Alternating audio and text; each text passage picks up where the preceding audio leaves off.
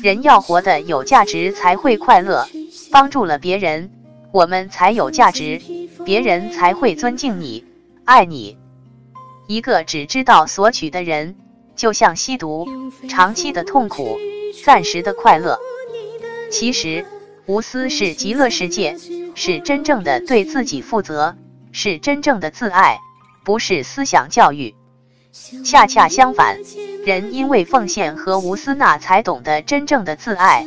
如你做到了，那时你会发觉整个世界都充满了爱，包括你自己，全世界就是极乐世界了。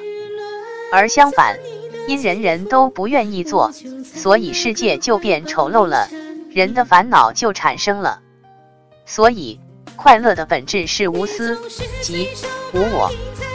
烦恼的本质是自私，即我执。如人能证到世界是空的本质时，那时就是佛境界了。连普通人的烦恼都没了，因本质无我，谁还会自私呢？明白并证到了这些，那烦恼真是自寻烦恼了。这就是大彻大悟的人已证到并告诉我的话。我现在做不到，但我知道是对的。